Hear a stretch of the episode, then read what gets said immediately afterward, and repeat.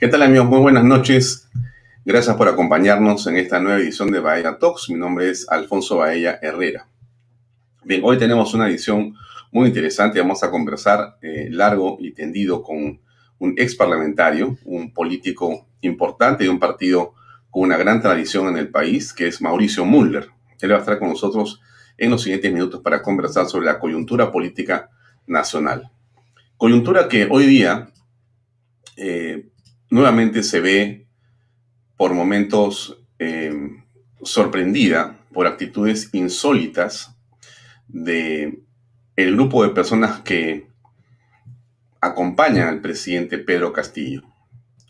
Seguramente usted ya ha visto lo que hemos sido testigos todos que estamos en los medios y en las redes sociales de una agresión a una periodista, la eh, señorita Tiffany Tipiani, agredida por la seguridad del presidente Pedro Castillo, mientras él se dirigía a pie desde la municipalidad o desde su palacio de gobierno a la municipalidad de Lima para conversar con el alcalde Jorge eh, Muñoz. La señorita Tipiani fue apartada por la fuerza y a empujones por la única razón que le puede molestar al presidente una persona, que es porque le quiso preguntar algo. Como ustedes son testigos de excepción, ustedes si siguen las noticias en el Perú, y aun si no las siguen, también se van a dar cuenta, vamos 20 días o 21 días de gobierno del señor Pedro Castillo y no hay una entrevista del presidente. No hay declaraciones a la prensa de manera estructurada y ordenada, responsable y transparente como debería ser. Bueno, esta periodista que es del canal del Estado, del canal de todos los peruanos, tuvo la voluntariosa actitud de acercar el micrófono para preguntarle cosas que ya había alguien le estaba preguntando. Y la seguridad la cogió de una manera realmente violenta e inaceptable, ¿no? Inaceptable. Nosotros desde aquí, por supuesto, nuestra solidaridad con la eh, señorita Tiffany Tipiani, para que ustedes vean las imágenes. Dura muy poquito, y es importante que las veamos para que sepamos qué pasó hoy día en la eh, Plaza Mayor de Lima. Veamos.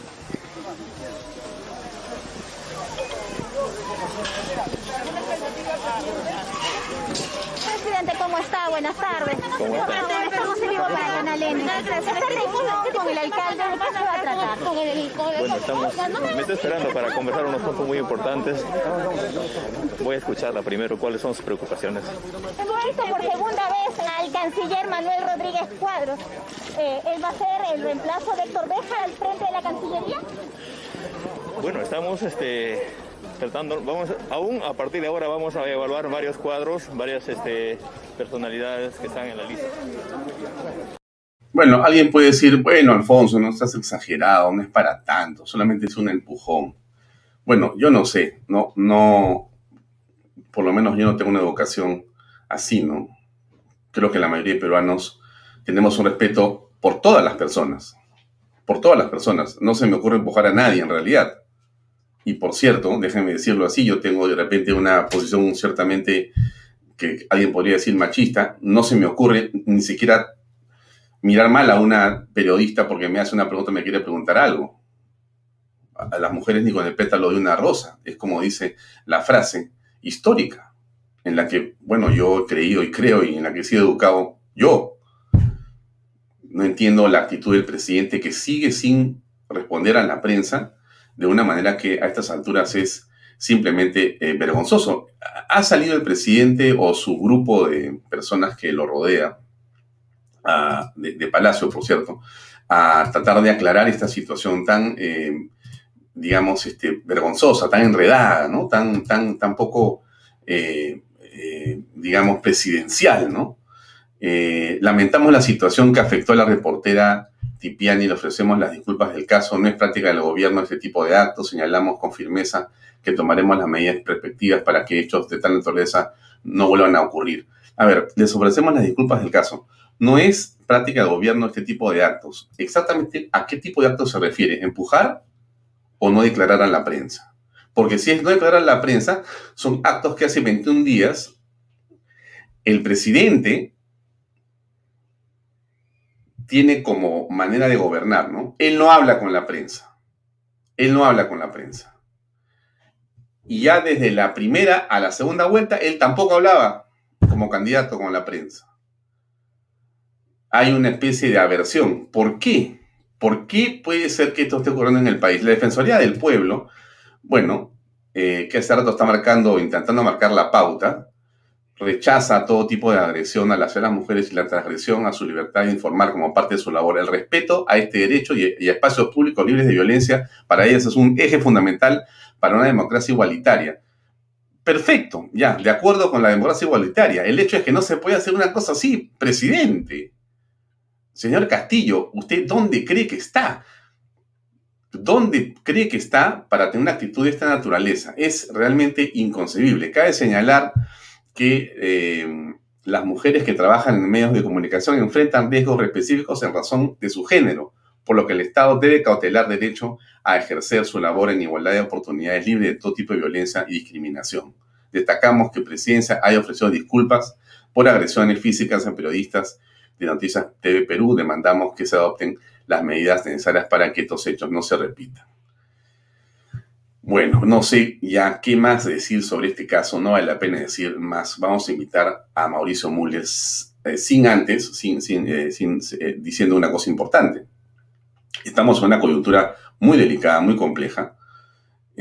yo tengo la impresión, es una impresión personal, que esto va a empeorar. Déjenme decirles las cosas como las creo, Y por último, espero equivocarme, pero me da la impresión que las cosas van a empeorar esta situación de la señorita periodista no es un accidente, es un mensaje. Es un mensaje, es un mensaje de violencia contra la prensa, contra los medios, y casi nadie dice nada. Entonces, entonces nos estamos eh, acostumbrando a las personas sin ningún tipo de corrección en su currículum vitae a que se presenten como funcionarios públicos, como ministros de Estado, ya con un cinismo pues eh, impresionante frente al país. Nos acostumbramos a que el presidente no hable con la prensa porque no le da la gana, que empuje a los periodistas o que mande empujar o que su seguridad eh, seguramente para tranquilizarlo y complacerlo, ¿no? Empuja a una mujer, empuja a una mujer de la manera que ustedes han visto y entonces ponen un Twitter, pedimos disculpas. Un hombre por lo menos va y le dice personalmente, quiero pedir disculpas, le invito a Palacio. O hace algo para poder demostrar que realmente él eh, no quería hacer o ser partícipe de una actitud así de la gente que lo rodea y que tiene instrucciones, porque esa gente de seguridad no actúa porque se le ocurre, tienen instrucciones. Bueno, les digo esto porque yo veo de parte de muchos empresarios también, ahí termina mi comentario, eh, una situación que me parece que es equivocada. Muchos están creyendo que esto va a mejorar. Ya con la salida de Béjar, ya la cosa se compuso. Tranquilo, no va a pasar nada. Va a ser que esto se ve como el Perú se compone siempre. ¿no? Entran los cortesanos, besan las manos, ¿no? El presidente se va a tranquilizar, se va a arreglar y todo va a ser, digamos, más o menos como siempre es el Perú. Más o menos vamos a ir avanzando. Yo no creo eso. Y yo no creo que sea Cerrón, Bermejo, Bellido y, el señor Castillo. Aquí hay fuerzas más grandes, más importantes, que no están necesariamente en el Perú, que tienen el objetivo de someter al país, someter al país. Y estos hombres solamente son la máscara de proa, son solamente la puntada, son solamente los que están ahora como liebres corriendo. Pero acá hay algo más grande que está en construcción, y que cada día que pasa se asienta en el Estado peruano. Si no somos conscientes de eso y no actuamos a, digamos, la altura de la magnitud de este problema, cuando queramos reaccionar va a ser demasiado tarde. Y le digo a los empresarios, no, no hay ningún problema, no exageres. Exagero. Bueno, usted que está en su casa, usted que no tiene trabajo, usted que ahora se enteró que no hay vacunas, usted que se entera que el, dólar sube, usted que se da cuenta que el pollo está por las nubes, que no hay oportunidades, que la gente se va del país, eso es exagerar, eso es exagerar. En fin, lo dejo ahí para la reflexión. Hay que seguir pensando sobre el tema. Vamos a conversar con Mauricio Muller, que ya está con nosotros aquí. Mauricio, buenas noches. Gracias por acompañarnos. ¿Qué tal, Alfonso? Eh, muchas gracias también por la invitación para salir en tu programa que tiene alta eh, audiencia. Bueno, por ti, porque has venido. Y te felicito por tu cámara, por tu conexión a internet. Entonces, que me han dicho, ¿para qué lo llamas a Mulder? Porque se va a cortar. Siempre entra el servicio de inteligencia en la época de Vizcarra y te corta la entrevista. Eso es lo que me han dicho. He dicho, no, no, no, ahora estamos mejor. Estamos con Castillo, que es un hombre que no le importa a la prensa, porque no quiere ver, entonces no nos va a hacer nada. Así que vamos a tener una grata conversación. Sí, claro. Ahora, eh, permíteme comentar lo que parte de lo que tú has dicho. Yo estoy de acuerdo en que las cosas van a empeorar, en el sentido de que todo gobierno conducido por personas de ideología marxista-leninista siempre comienza con las cosas suaves, como para adormecer a los enemigos y para que ellos además em, empiecen a aprender cómo se maneja el Estado. Y una vez que ya tienen cierto juego y cierto conocimiento y cierta experiencia, obviamente que empiezan a imponer su punto de vista, que no es otro que el de aniquilar a los enemigos de clase. Y los enemigos de clase son todos los que no son comunistas. Eh, incluso también lo son este, los que siendo comunistas no este, se alinean con la tendencia mayoritaria al interior del comunismo, porque siempre ha sido así también. Entonces, aquellos que dicen que a lo mejor esto mejora, no entiendo cómo van a poder este, explicar cuando se convoca una asamblea constituyente y se disuelva el Congreso, eh, si eso va a ser una mejora para el Perú. Así que hay que estar preparados. Claro, pero el tema es, este, no se va a atrever porque este, no tienen los votos en el Congreso. Entonces, ¿cómo va a ser la Asamblea Constituyente? Tranquilo, tú estás este, de repente exagerando. No, no. Una Asamblea Constituyente no está en el ordenamiento legal. Lo que pasa es que son torpes. Eh, Bermejo, por ejemplo, que se considera un cuadro marxista-leninista, de tanto estar leyendo los libros de Marx, Engels o, Lenin, este, no se da cuenta de la realidad y entonces se le ocurre decir que él va a recolectar firmas. Pues en ninguna parte hay una norma que diga que uno tiene que recolectar firmas para modificar la constitución, eh, que en realidad es la nueva constitución que van a hacer. Dentro de la, de la constitución sí se pueden hacer planteamientos, pero lo que ellos están hablando es de una asamblea constituyente, es decir, de un ente compuesto por personas que supuestamente incluso la mitad de ellos designados a dedos, que van a elaborar una nueva constitución. No es una reforma de la constitución actual. Una constituyente está por encima de todos los poderes constituidos. Entonces, si ellos imponen eh, la medida de una asamblea constituyente y por simplemente querer eh, darse el lujo de tener un argumento, llevarla a referéndum, es decir, la, búsqueda de, una asamblea constituyente, ya se acabó, que es exactamente lo que hizo Chávez. Había una asamblea nacional en Venezuela que estaba dominada por la oposición, Chávez le puso una asamblea constituyente y se acabó. La asamblea constituyente disolvió al Congreso, porque la asamblea constituyente está por encima de cualquier otro poder constituido, por eso se llama constituyente. Si ellos persiguen eso... mira, cuidado Cuidado que el enemigo está ahí. Basta que comienzas a hablar fuerte y se tiene... cuidado, cuidado. bueno, entonces, si, si, lo que ocurre en, en, eh, en, un país como este, Venezuela, en el que impusieron a través de una asamblea constituyente y disolvieron todos los poderes constituidos, entonces aquí ellos van a hacer exactamente lo mismo, porque no dominan ni el poder judicial, no dominan el Congreso de la República, y obviamente están todavía con problemas para poder dominar el propio poder ejecutivo. Entonces necesitan amalgamarse para poder controlar todo el país. Y eso solamente se los va a dar la idea de la Asamblea Constituyente. Contra eso es que hay que, hay que luchar para impedir de que ellos impongan sus reglas de juego y, se las, y hagan que los demás tengan simplemente que acatarlas. Pero el problema parece ser el señor Cerrón. Es decir, eh, mira, me dicen, no se hace exagerado. Si los caviares que manejan la fiscalía meten a Cerrón preso, ya el tema está arreglado. Después meten a Bermejo, meten a Bellido y ya tranquilo, ya los caviares van a gobernar con Pedro Castillo. Y bueno, pues tranquilo, o sea, vamos como siempre. ¿Por qué exageras? No va a pasar nada. Tranquilo nomás. No, los caviares están entrando los están dejando entrar, porque los, los caviares no eran parte del Partido Perú Libre ni del Partido Perú Libertario, sino que ellos estaban todos con Verónica Mendoza. Y solamente los están utilizando para que justamente la gente baje la guardia creyendo que los caviares van a, a morigerar las cosas. Y además, ¿de dónde sacan eso? Si los caviares son compañeros de ruta de la ultraizquierda, los, los caviares han defendido a Sendero Luminoso, los caviares han escrito la historia diciendo que en este país hubo un conflicto armado interno, que hubo una violencia política. Nunca dicen que hubo terrorismo. O sea, los caviares no son garantía absolutamente de nada. Simplemente son unos ganapanes que lo único que hacen es vender su condición de que son blanquitos, de Lima, que han estudiado en la Católica, en la Pacífico, etcétera, y entonces, claro, deslumbran a los cholitos, ¿no? Que están llegando a Lima y que se asustan al verlos, y entonces este, les venden el cuento de que ellos son los que manejan las cosas.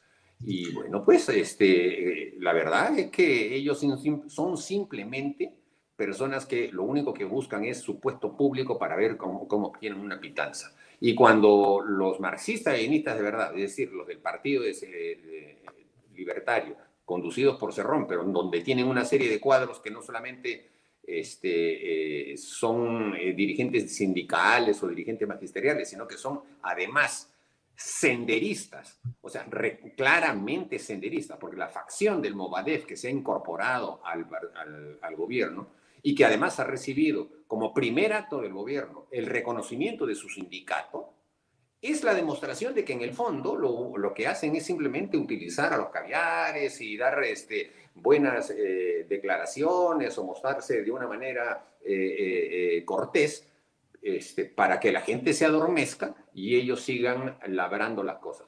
¿Por qué, ¿Por qué el primer acto del ministro de Trabajo ha sido el reconocimiento de ese sindicato? Porque esa es la exigencia fundamental que el Movadef les ha hecho a ellos. El Movadef, o sea, Sendero, o sea, Abimael Guzmán, cuando habló de ese tema, tiene como una estrategia, yo lo, dije, yo lo dije en el Congreso desde hace bastantes años, controlar la educación, controlar a los maestros. Ellos quieren hacer de cada maestro un senderista para que cada maestro convierta a los alumnos a sendero luminoso, o sea, para que adoctrinen. ¿Tú crees que un profesor que cree en sendero luminoso, que cree en la quinta espada o la cuarta espada de la Revolución Mundial y que cree que el presidente Gonzalo es este, eh, una luminaria del marxismo-leninismo, va a enseñar historia del Perú, va a enseñar matemáticas en los colegios. No, solamente les va a enseñar adoctrinamiento a los niños y sobre todo el sector rural. Esa es la, esa es la razón fundamental por la que el, sendero se ha metido en el magisterio y ahora se va, a controlar todo el magisterio sacando a Patria Roja. Patria Roja les parece a ellos un partido vendido y derecha. Y obviamente, imagínate, si Patria Roja para ellos es de derecha, ¿cómo serán ellos? Ese es el objetivo que están teniendo. Y ese es un acto que este, fue el primero que ha hecho este gobierno y muy poca gente le ha dado, le ha, le ha, puesto mientes, porque en la medida de que ese es el tema de fondo, eh, por allí es donde va a venir justamente la avalancha contra el Estado peruano. Eh, a este programa le habíamos puesto eh, en, el, en el Facebook y en las invitaciones, le pusimos eh, como tema cómo enfrentar el totalitarismo comunista. O sea que, a ver, tu visión es que estamos en un camino, en una dirección que nos va a llevar al desastre y aparentemente la sociedad o los, digamos, entre comillas, líderes o referentes en la sociedad, los pensantes, etcétera, no se dan cuenta de lo que está pasando o en todo caso quieren acomodarse.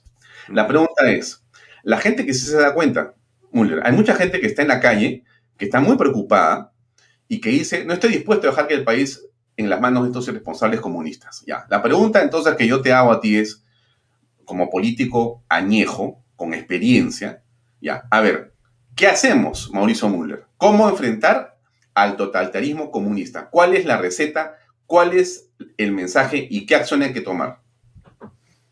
A ver, eh, nosotros como partido aprista eh, fuimos fundados más o menos en el mismo momento en que se fundó también el Partido Comunista, en el Perú, el viejo Partido Comunista, en abril del año 30.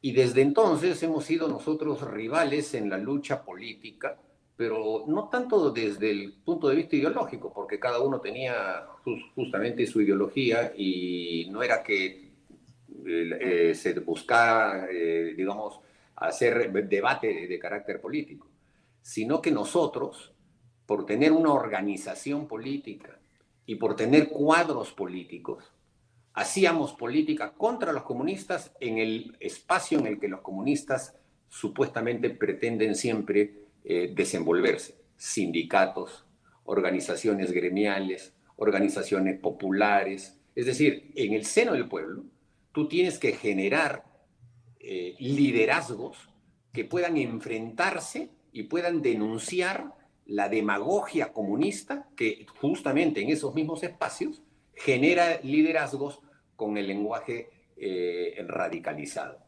Cuando tú tienes una organización, por ejemplo, de vivienda en algún cono de Lima, en donde se reúnen una vez cada mes, por ejemplo, sus componentes, y tienen múltiples problemas, y tienen un presidente y una mesa directiva, y llevan libros y esas cosas, porque esa es la realidad del país, cuando se quiere, por ejemplo, hacer un muro de contención, no es que simplemente este, se llama por teléfono, hágame el muro. Es todo un tema de organizar a la población para que hagan asambleas y para que firmen actas, ese tipo de cosas. Ese es el, el, el mejor dique contra el comunismo, porque cuando los comunistas se infiltran en las organizaciones sociales, ellos con su lenguaje demagógico terminan siempre arrebatándoles a los dirigentes auténticos la conducción de esas organizaciones. Entonces, nosotros tenemos que promover los demócratas a través de los medios de comunicación, pero a través también de nuestras organizaciones sociales, no solamente partidarias, sino sociales, que los dirigentes populares que tienen que ver con todos los temas, alimentos, eh, transportes, eh, vivienda, eh, seguridad ciudadana, etcétera, que hay en Lima y en todas las grandes ciudades del país y en el mundo rural entren justamente a la pelea de manejar esas organizaciones. Hay que entrar a los sindicatos, hay que poner a los hombres demócratas en los sindicatos, en las agrupaciones sociales, en los colegios profesionales, o sea, la participación, porque es allí donde justamente los comunistas se infiltran y empiezan a empujar. Así que, pero esto no es un tema para un día, de un día para otro. Es un mm. tema en donde además tiene que haber organización.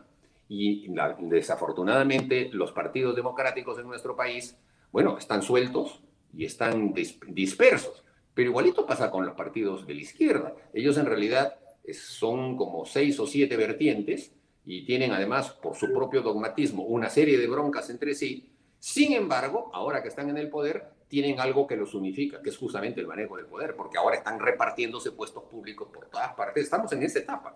Por eso es que se siente una, una, especie de calma chicha, porque lo que están haciendo es repartir.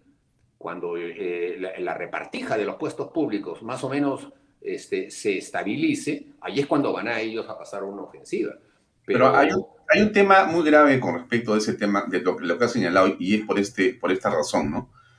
Eh, como tú sabes, existe una ley del Congreso de la República, de su reglamento, que prohíbe que los congresistas que tienen investigaciones por eh, terrorismo o corrupción, etcétera, pertenezcan a la comisión de inteligencia porque hay información sensible, ¿correcto? Ni a la defensa, no pueden estar ahí. O sea que Bellido Ugarte, o sea, el premier, que es congresista, no puede ser parte de la Comisión de Defensa ni de Inteligencia porque tiene una investigación por lavado de activos, una por terrorismo y una por apología al terrorismo. Un campeón. Pero él es el presidente del Consejo de Ministros y el Servicio de Inteligencia, la DINI, depende de él. Por lo tanto, recibe todos los días en su oficina los reportes de la información sensible que no le puede dar el Congreso. Entonces, en este momento, como tú dices bien, todavía hay una calma chicha, porque lo que él está es leyendo y mirando, ¿no es cierto? A ver, ¿qué es lo que dice Muller? ¿Qué es lo que hace Baella? ¿Qué es lo que hace Roque Benavides? ¿Qué hace el señor este, del banco Interbank, del banco Vice, ¿no? ¿Cómo se están comportando los empresarios? Estoy mirando acá, ¿no es cierto? En los, en los informes. Ya. Y pronto comenzará a poner a mi gente ahí adentro en la DINI y comenzarán ya a hacer las operaciones ya con precisión.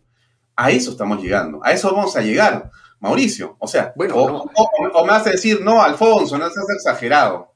No, no, no. A esto, esto sin duda, ya esto está en la práctica. En primer lugar, yo he sido presidente de la Comisión de Inteligencia. Lo que te mandan los organismos de inteligencia, como a la, a la Comisión de Inteligencia, son en realidad temas baladíes, o sea, te hacen eh, eh, informes sobre eh, huelgas, te, te, señalan este, temas que prácticamente los recogen de lo que se llama la información abierta, es decir, hacen análisis de medios de comunicación y ese tipo de cosas. Eso que tú dices de lo que habla fulano, sutano, mengano, eso nunca lo han mandado. Eso sí, efectivamente, lo tienen en el Ministerio del Interior y el señor Bellido obviamente tienen eso, esto en, este, en este preciso momento. No solo eso, aquí hay que también eh, establecer bien claro este, este, esquema. El Perú vive desde el 30 de septiembre del año este, 2019 un golpe de Estado permanente. Aquí no hay derecho, aquí hay imposición de los poderes del Estado y los poderes del Estado están manejados por eh, grupúsculos eh, pseudoizquierdistas anteriores a la propia eh, existencia del partido de, poder en este momento y que han controlado y controlan en este momento el Ministerio Público, controlan el Poder Judicial, controlan la Junta Nacional de Justicia, controlan eh, eh, prácticamente este, a, todos aquellos que tienen que ver con la forma en la que se utiliza la justicia contra los rivales o contra los enemigos de este estatus establecido. Y entonces, con, con ese tipo de criterio, se han venido manejando todo este tiempo y están enquistados allí y obviamente están trabajando ahora para el nuevo gobierno, proporcionándole todo tipo de información para enriquecer su capacidad de poder eh, atacar a sus enemigos y minimizar a los sectores democráticos. Hay que señalar que los sectores democráticos han tenido una actividad muy sólida, muy firme y que hay que aplaudirla. El problema va a ser mantenerla en el tiempo y sobre todo eh, convertirla después en resultado político. Ese es el gran problema.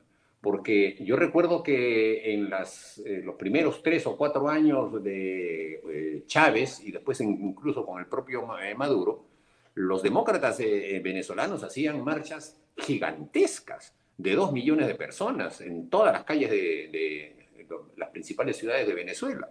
Y bueno, terminaban las, marchas y la gente se iba a su casa. Y no pasaba nada, el gobierno seguía bien enquistado allí.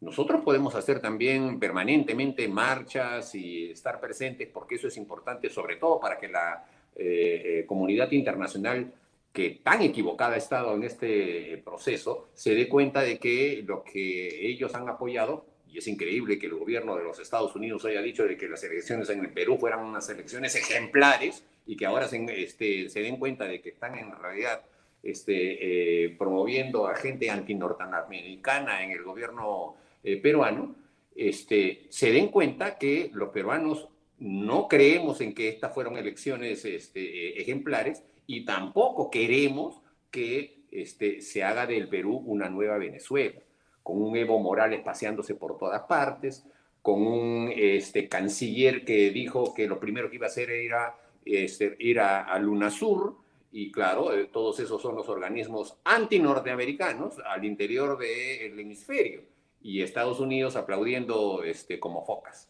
Entonces, todas esas cosas y todos esos eh, eh, vectores que existen y que son dificultades para poder implantar una nueva democracia en nuestro país, son los que los sectores democráticos van a tener que vencer y va a ser una larga marcha, emulando a Mao, una larga marcha para poder obtener el triunfo, ojalá más pronto de lo que se supone. Claro, pero tú me estás hablando casi de una oposición eh, idílica, ¿no? Unida, con un liderazgo, caramba, importante, acentuado, con líderes, con una estructura, con un orden, con un financiamiento, con un ideal.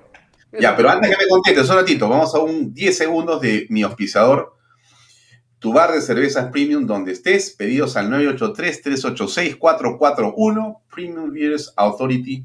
Y diga usted, vaya Talks y le darán un premio. Regresamos con el señor Muller. Mauricio, te decía yo, ¿tú crees que hay una oposición ordenada para hacer lo que tú planteas?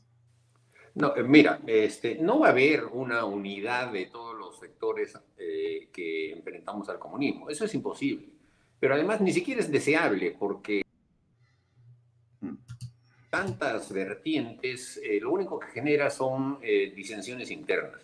Lo que hay que hacer es tratar de encontrar una agenda común. Eso sí se puede. Si hay esfuerzo y se juntan los liderazgos, se puede establecer agenda común, en el sentido de que se va, digamos, señalando cuáles son los puntos fundamentales que se deben reivindicar y al mismo tiempo cuáles son los, los ataques a los que uno tiene que prestarse para poder debilitar la, parte más eh, antidemocrática del gobierno, entonces se pueden lograr cosas así, si es que se mantienen esos niveles de, de unidad y este, lógicamente se mantienen esos niveles de disciplina en el trabajo político. Mm, pero, obviamente eso es, eso es bastante, o sea, no es que sea fácil. no, me, difícil claro, me sigue pareciendo idílico, eh, un sueño casi, una especie de deseo más que una realidad, porque, porque si venimos de una campaña, fíjate, dos momentos históricos ¿ah? que, que, me has hecho acordar. El primero, creo que la fecha es el 10 de abril del 2016, cuando en la primera vuelta, Keiko Fujimori y Pedro Pablo Kuczynski, con el 60% de los votos, o sea, el centro derecho en el Perú, gana y da una lección y un mensaje a todo el mundo de América Latina de que en el Perú había nacido una nueva manera y un nuevo Estado prácticamente. La izquierda había sido derrotada y entramos a un mundo de crecimiento y desarrollo impresionante. Fue un momento espectacular. ¿ah? Todos dijimos increíble, ¿no? 60%. PPK 20, 40, Keiko, campeones. No nos para nadie del 16 al 21 vamos a hacer, pero un país que va a crecer pues así. Entraron los caviares en la segunda vuelta, destruyeron todo, destruyeron todo y estamos acá por los caviares. Acá estamos por los caviares, por Pedro Pablo, seducido por gente inexperta en política, que estaba y que lo rodeaba a él, Vizcarra, de mi punto de vista, y porque lo dice más la justicia, una persona delincuente, una persona delincuente, lo han votado por inmoral eh, político, lo han, lo han vacado por inmoral y lo han votado del Congreso al señor y ojalá que no regrese. Bueno, ya. Y después se ha producido esta situación que ahora nos trae al señor Pedro Castillo. Y entonces aquí ocurre otra situación que me has hecho acordar otra vez, porque en ese momento veíamos que este, había una oportunidad, ¿no? Abril el 16. Y después, Mauricio, hemos visto otra oportunidad en esta primera vuelta cuando mirábamos las candidaturas y en un momento decíamos, pucha, oye, mira, Hernando de Soto, Rafael López Aliaga, Rafael Santos, bueno, ¿qué? Hasta, hasta Keiko Fujimori, y, y Vilches va a entrar, Fernando Sillonis. Oye, e, esto es una maravilla del Señor, fíjate, todos son personas que tienen experiencia y cualquiera de ellos si logra ganar va a ser un gobierno espectacular. Una semana antes discutía si era Salaberry o era Johnny Lescano, ¿no? Porque se caían, ¿no es cierto? Ya. Y porque finalmente este, Forsyth se enfermó, ¿no? Entonces, y de repente había algo que parecía abajo con un 2%. Y decían, ¿qué es eso? Porque todo el mundo se burlaba del señor Castillo el día del debate que parecía Espíritu González. Y ahora es presidente de la República. O sea, no hubo unidad. O sea, entre todas estas tendencias que eran iguales, este, Mauricio, muy parecidas. No me puedes decir tú que entre, entre el señor Hernando de Soto, el señor Rafael Santos, el señor Sillones, inclusive el APRA y, el señor Rafael López Aliaga, hay una gran distancia. Ni siquiera con Keiko. Una gran, no hay, están muy, muy alineados, muy parecidos, muy parecidos. Hay, hay liderazgos diferentes, tienen cada uno sus cosas, sus problemas, pero son muy parecidos. No se han puesto de acuerdo, ni para la segunda vuelta necesariamente tampoco. Tampoco para la segunda vuelta. Entonces, ¿cómo vas a enfrentarte ahora? Porque te, pregunto, porque esa es la preocupación. La unidad. unidad, unidad, unidad. ¿Es posible la unidad? ¿O realmente hay que meter un coscorrón en la cabeza a varias personas? A ver, es, es, un, es un anhelo, ¿ya? Eh, no, es muy difícil, sin duda, es, extremadamente difícil. Pero eh, luchar eh, de una manera dividida, con puntos de vista distintos, con apetitos que se afloran para obtener cargos públicos, etc., es un camino directo a la derrota. No se conoce otro camino que el de la fortaleza de las organizaciones sociales y humanas para poder enfrentar e, e imponer un punto de vista. Es, eh, eh, en el Perú nunca se ha dado, la verdad es que cuando, por ejemplo, tú haces la, reseña de cómo las tendencias de, esas elecciones eh, desaparecían a los sectores marxistas-leninistas, y, y que de repente en este último caso, en una semana apareció eh, con 20 puntos el señor eh, Castillo, cuando la semana anterior, o sea, ninguna encuestadora, porque tú y muchos hemos tenido acceso a las encuestas de la última semana, día por día, ni siquiera en el día anterior aparecía el señor Castillo, nunca, nunca apareció. Eso fue una sorpresa del, del mismo día. Bueno, eso es porque hubo fraude, pues. Hubo un fraude descomunal.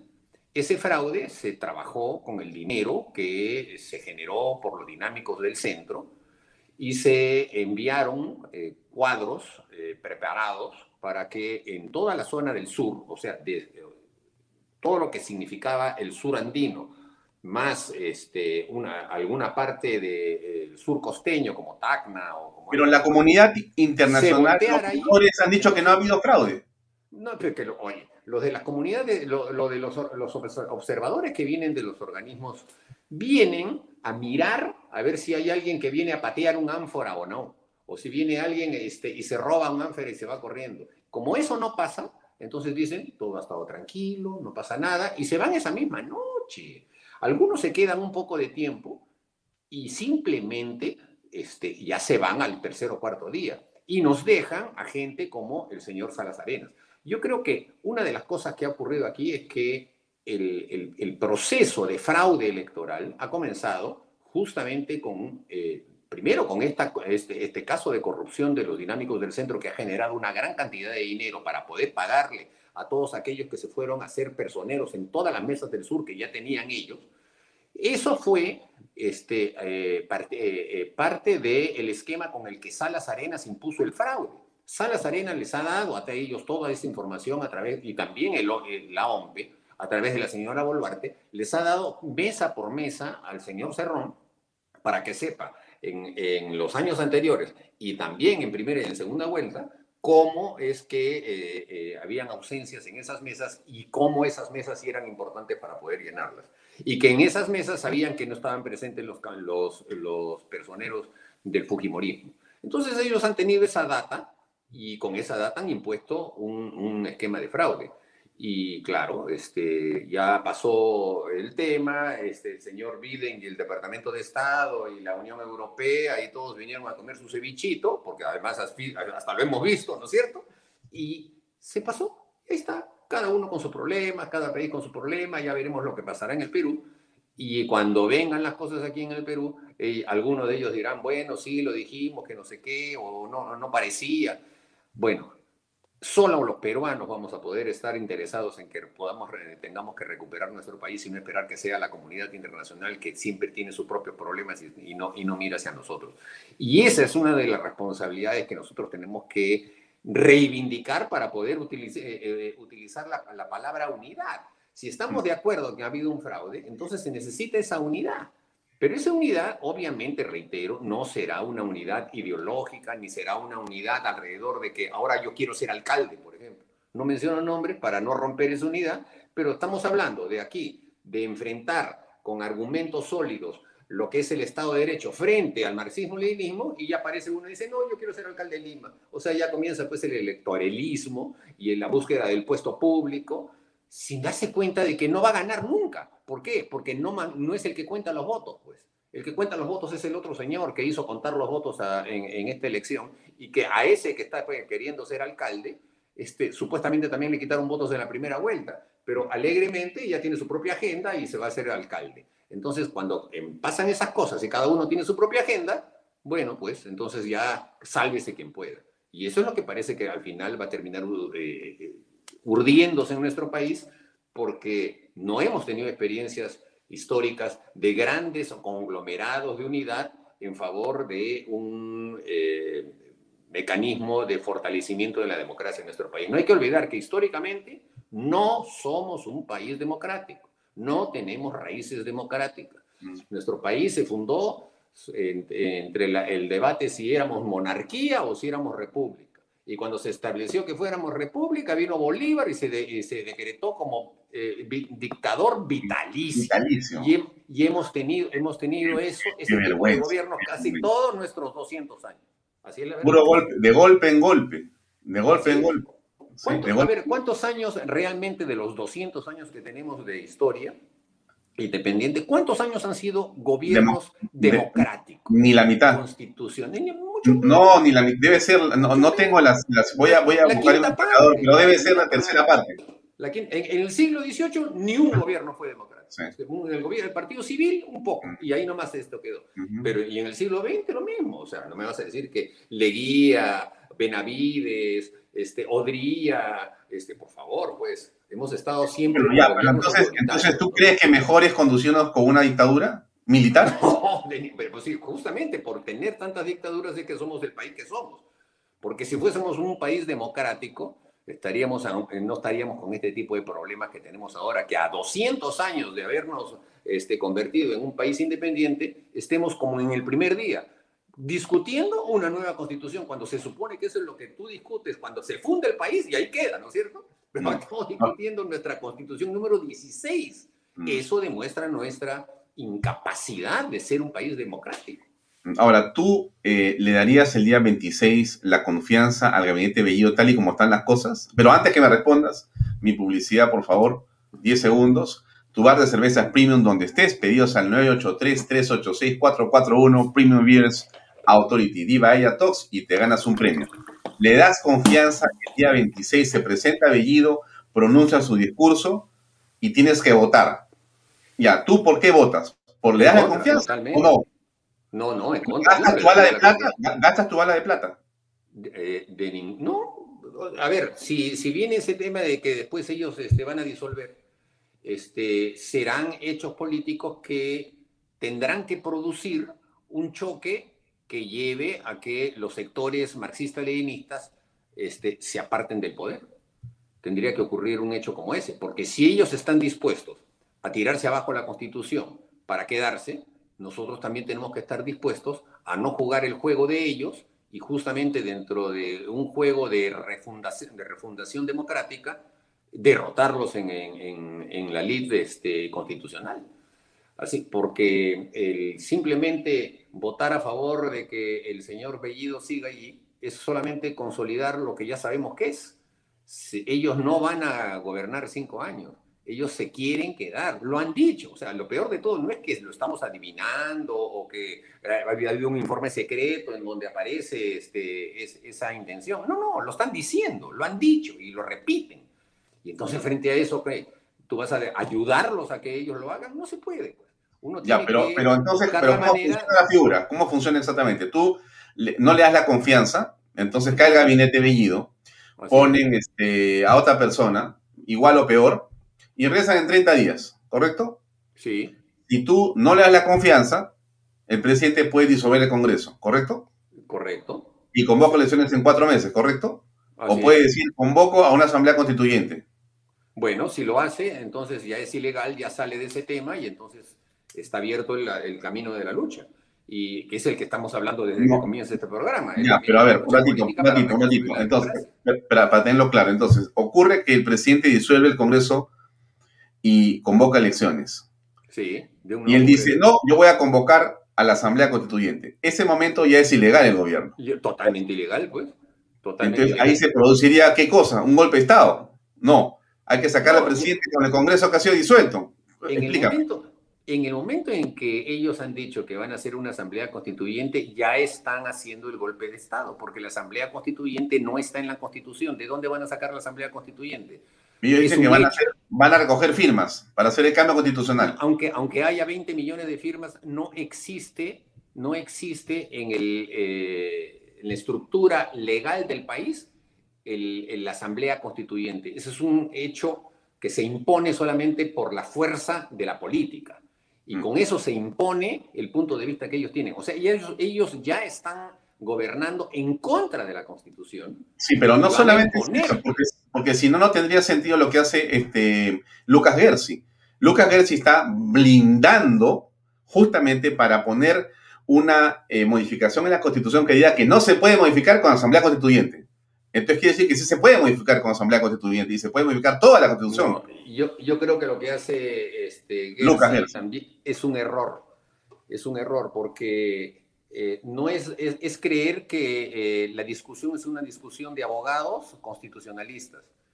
Y no es así, pues. O sea, como abogado constitucionalista, claro, tú crees que le pones ese candado porque la gente cuando eh, lee un artículo y considera que ese artículo es un candado, es porque cree que lo que está escrito en ese artículo se cumple.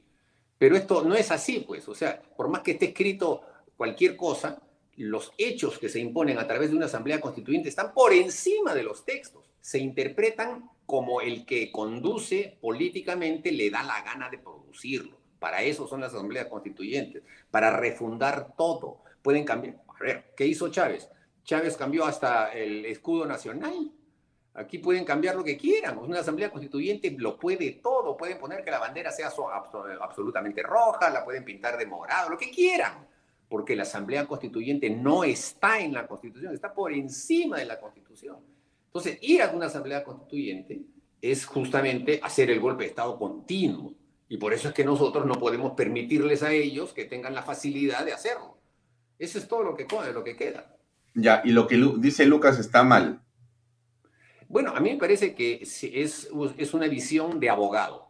De creer que Pero vamos, vamos a escuchar a Lucas Gersi un minuto, ¿qué te parece? Para ver si tiene lógica lo que dices tú y conversamos sobre eso. Buenas tardes con todos. Les saluda Lucas Gersi Murillo. Una asamblea constituyente es una amenaza para el Estado de Derecho en el Perú.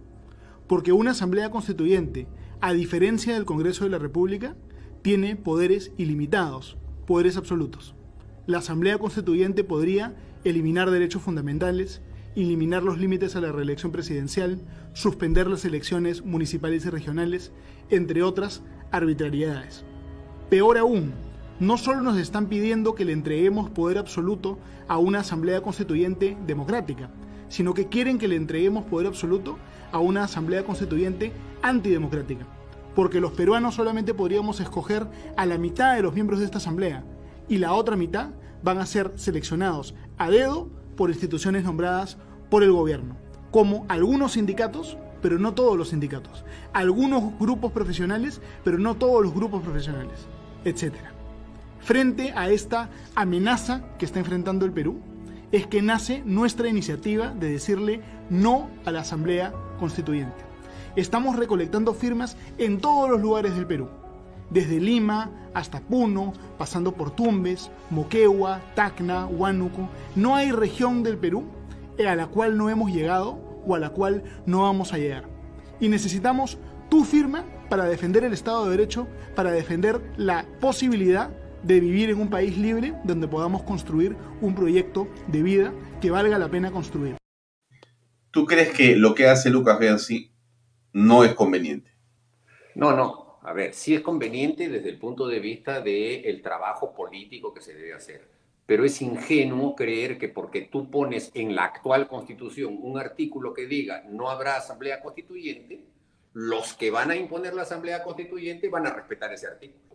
Entonces, entonces no entiendo, porque si tú me dices que si el presidente dice eso el día que eh, eh, disuelve el Congreso, ese momento ya es inconstitucional, pero voy a decir, pero si voy a, voy a, voy a eh, eh, poner una nueva constitución, pues ¿cuál es el problema? Te voy a decir. Además, la Fuerza Armada está conmigo de acuerdo. A ver, él ha dicho en su discurso que va a ser la Asamblea Constituyente. Así es. Ya, la Asamblea Constituyente no respeta ninguna ley porque está por encima de todas las leyes, incluida la Constitución. Entonces, si tú pones en la Constitución un artículo que diga no habrá Asamblea Constituyente, eso está acá. Pero cuando él diga, pero sí va a haber Asamblea Constituyente, va a estar acá. O sea, es absurdo, mejor, no diré absurdo, está mal absurdo. Es ingenuo creer que porque estoy modificando la actual constitución para prohibir una asamblea constituyente... Ese candado no es suficiente. O sea, no es suficiente, porque eso es un candado jurídico y esto no es un hecho jurídico, es un hecho político.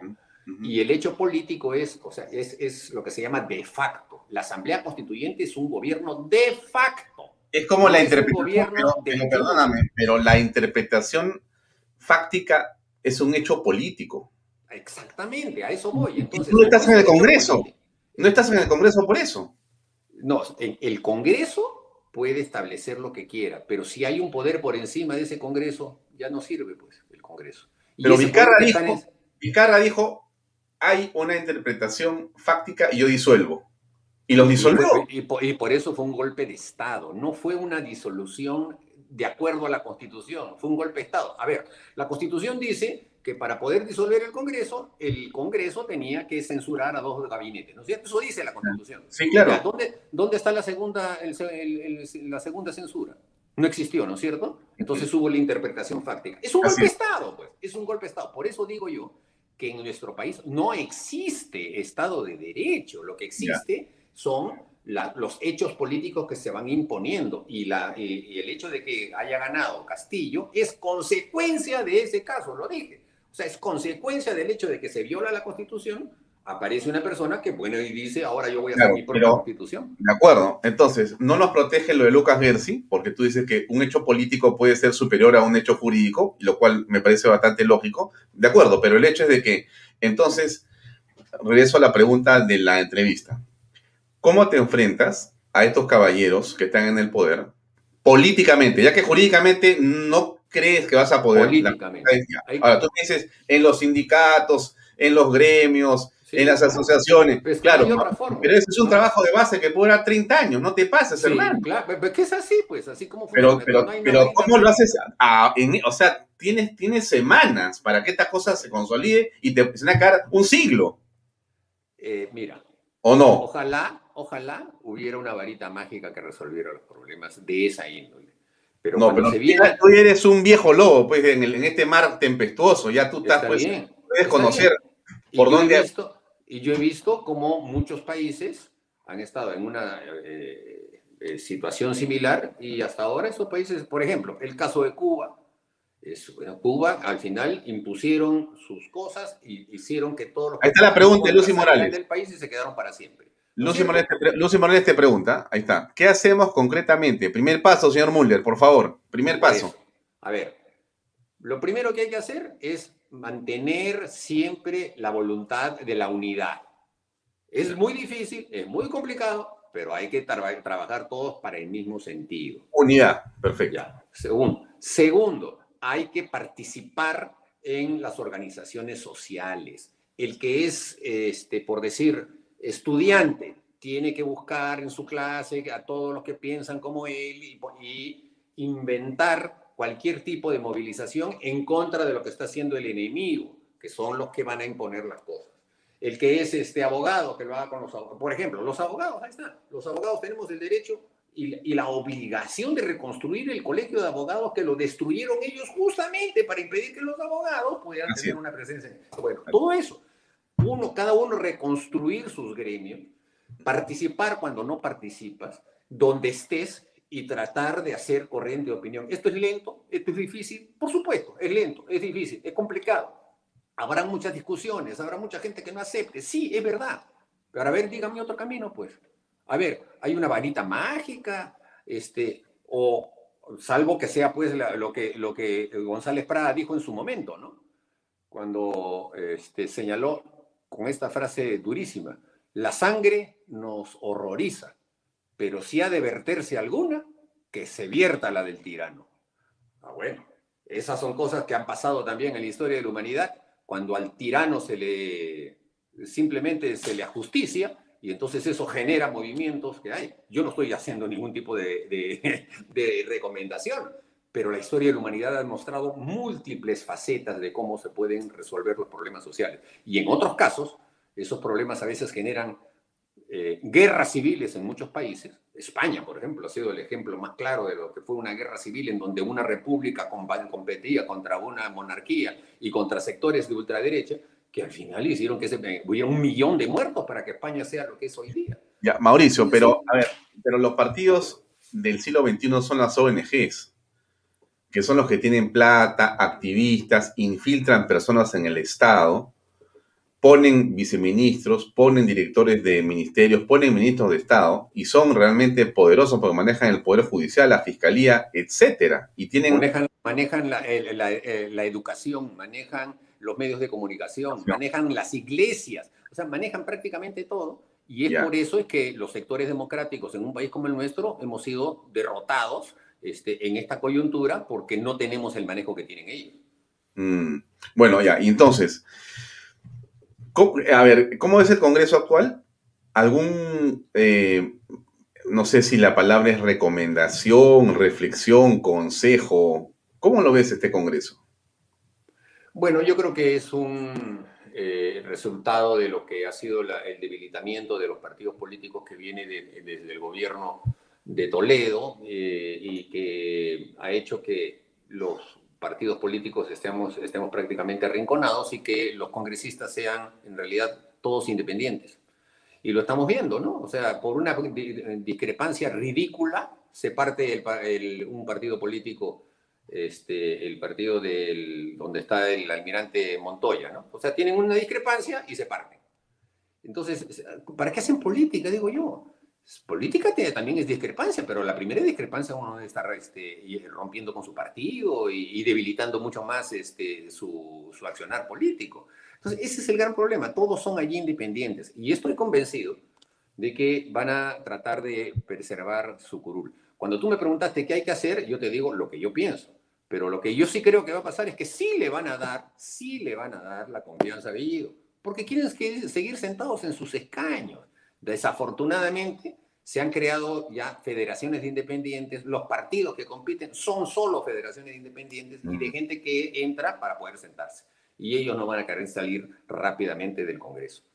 Claro, el problema está en que muchos de esos congresistas actuales eh, nunca han ganado ni la, ni la mitad ni la cuarta parte de esa, de esa plata que hoy día tienen ahí, ¿no? O sea, en realidad se les ha hecho la Navidad este, por cinco años, ¿no? De una manera impresionante, porque estaban más que pateando piedras en medio de la pandemia y de repente tienen oficina, los saludan así todos los días. Pucha, que son importantes, primero ni en su casa eran importantes y ahora en el Congreso son estrellas de televisión inclusive, es impresionante.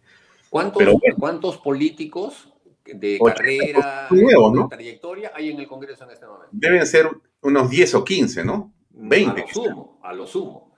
No hay 30. No hay 30, no hay 30. No, no, no llega a 30. Entonces, tú tienes ahí personas que están, que son, digamos, ejercen este, su oportunidad de vida y, no van a querer dejarla este, pasar así nomás. Entonces, por eso es que yo tengo una visión pesimista en el sentido de que incluso quienes tienen, tienen esa posición no van a luchar por recuperar la democracia como corresponde. Mm. Ah, ¿Cuánto tiempo nos falta? Un minuto ya, nos despedimos. Oye, qué pena que haya que cortar, porque me hubiera gustado hablar una hora más por lo menos contigo, pero te invito, ahora que tienes internet que funciona bien y tienes una cámara que se te ve chivolo, entonces... ahora, pero es prestada, o sea que vamos a... Vamos a no, pero pues este, a un colega congresista que te done una, pues sobran en el Congreso, que te regalen una. Está muy bien la cámara y el sonido, todo, te felicito. No hemos tenido corte, ¿ah? Está pero... Muy bien, Cañón, te felicito. Gracias, Mauricio. Bueno, Hasta muchas gracias. Un saludo para todos. Muy amable realmente por, por acompañarnos esta noche. Gracias. Hasta, pronto. Bien, amigos, era Mauricio Müller, muy grato conversar con él. Él es un político con mucha experiencia. Siempre hay que escuchar a las personas con experiencia. Yo siempre lo he hecho desde muy pequeño. Me escuchaba y escuchaba. Bueno, escuchaba a mi padre que conversaba con muchos políticos y yo siempre estaba en silencio mirando lo que decían. Me parecía muy interesante eh, después reflexionar sobre eso, ¿no? Y por eso eh, realmente ha sido muy grato tener a Mauricio. Es de un partido con el que uno puede tener muchas o pocas discrepancias, pero es un político, un político. Y eso en el país merece un lugar y merece una reflexión mayor, sobre todo en las actuales circunstancias. Así que yo creo que ha sido una bonita conversación de esta noche. Los dejo con el siguiente programa que viene. Ahora está Pepe Pardo con tres estupendos invitados también para que se queden aquí en Canal B, el canal del Bicentenario. Les muestro mi publicidad un ratito más. Tu bar de cervezas premium donde estés. Pedidos al 983-386-441. Premium Beers Authority. Síganos en Facebook y en Instagram. Y digan vaya Talks para que les den eh, un premio. Bien, les agradezco mucho por acompañarnos. Denle compartir, denle like Pronto vamos a pasar a hacer las transmisiones desde Canal B directamente, desde el Facebook de Canal B directamente, para tratar de, de tener eh, una mayor cantidad de seguidores. Les dejo como siempre, nos vemos mañana a las 7 en punto de la noche en otra edición de Bahía Talks. Muchas gracias y muy buenas noches.